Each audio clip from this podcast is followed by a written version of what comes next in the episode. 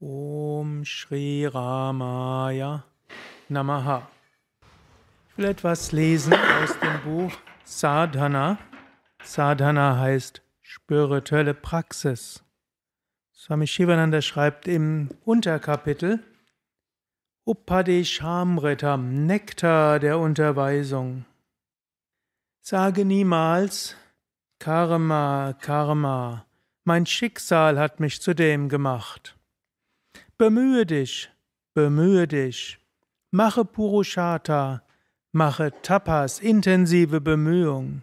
Purushata heißt eigene Anstrengung. Konzentriere dich, reinige dich, meditiere. Werde nicht zum Fatalisten. Gib nicht der Trägheit nach. Blöge nicht wie ein Lamm. Brülle Om, Om, Om wie ein Löwe von Vedanta. Der Schurke von heute ist der Heilige von morgen. Der Schwächling von heute ist der Starke von morgen. Der Negative von heute ist der Positive von morgen. Was andere getan haben, kannst auch du tun. Darüber gibt es keinen Zweifel.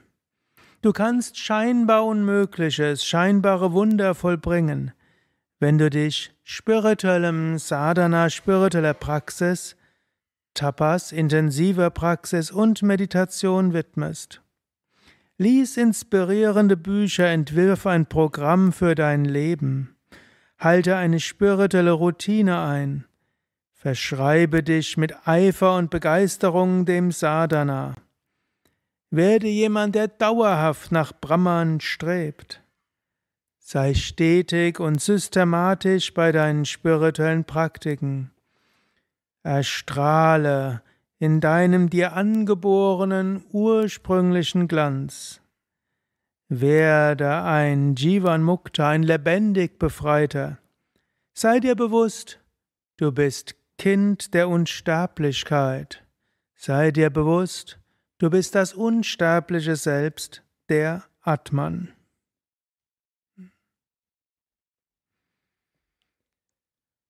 Dieses Kapitel, Shivananda Upadeshamritam, gehört zu meinen Lieblingskapiteln in diesem Buch. Es gibt davon auch MP3s. Das fand ich ursprünglich auf einer Schallplatte von Swami Shivananda wieder.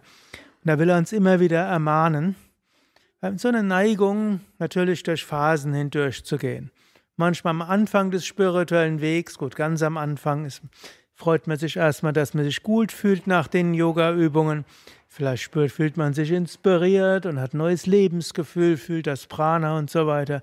Dann ist man weiter interessiert und liest.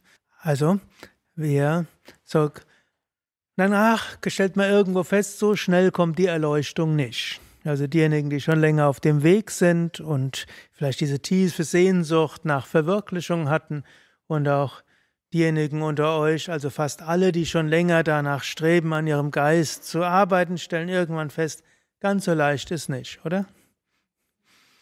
Dann fängt man an, irgendwo zu sagen, ja, ich, ich lerne jetzt erst an mich selbst zu akzeptieren, wie ich bin. Und das ist ja auch eine wichtige Phase. Hm? Stellt mir fest, ja, ich hatte ja auch so eine Kindheit, ich hatte so und so mit meinen Eltern, mit meinen Lehrern und außerdem die Umstände und Corona und was kann man noch alles sagen? Und die Politiker und irgendwas, was man sonst noch alles hatte. Und man hat ja auch schwierige Erfahrungen gemacht. Stellt man auch fest, Mensch an sich ist ein schwieriges Geschöpf.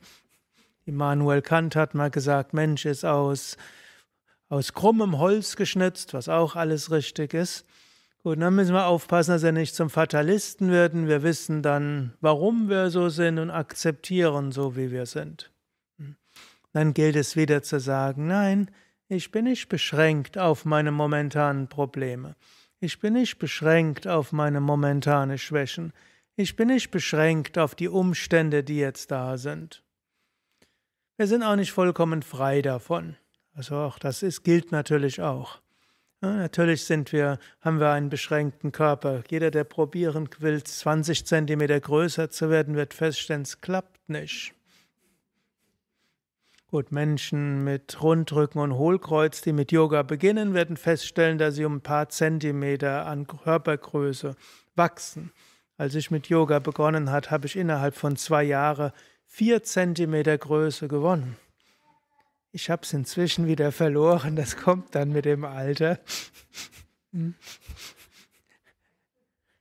Aber mehr als das geht auch nicht. Kann sich zwar hohe Absätze anziehen oder auf Stelzen gehen, aber also wir haben bestimmte Grenzen ohne Zweifel, aber wir haben oft zu viel Grenzen. Und insbesondere begrenzen wir unser spirituelles Wachstum, indem wir sagen, so bin ich halt. Hab halt so ein Karma. Umstände sind halt so, geht jetzt halt nicht anders. Und wenn es ja anders wäre und so weiter. Swami Shivananda will hier sagen, nein, beschränke dich nicht darauf. Durch intensive Bemühungen kannst du aus deinen selbstgemachten und schicksalsgemachten geistigen Grenzen herauskommen. Man wird vielleicht nicht den IQ um 50 Punkte erhöhen können. Und man wird auch nicht ein ne, absolutes Gehör schaffen können. Aber wir können geistige Stärke bekommen wir können Gott erfahren, egal wie unsere sonstigen Umstände sind. Und wir können auch sonst in vielerlei Hinsicht eine positivere Einstellung zum Leben haben, mit mehr Mitgefühl auf Menschen reagieren, nicht gleich aus dem Gleichgewicht kommen, nur weil irgendwelche Umstände schlimm sind oder weil jemand uns nicht den Respekt gibt, den wir verdienen. Da können wir wachsen, da können wir uns bewusst sein, ich bin das unsterbliche Selbst, der Atman. Und daraus bekomme ich alle Kraft, die es braucht. Zusätzliche Kraft bekomme ich durch intensives Pranayama, Asanas und Meditation. Und aus Hingabe zu Gott spüre ich Liebe und Freude. Und das will ich ausstrahlen. Wollen wir das? Sind wir bereit, das zu, da etwas für zu tun? Großartig.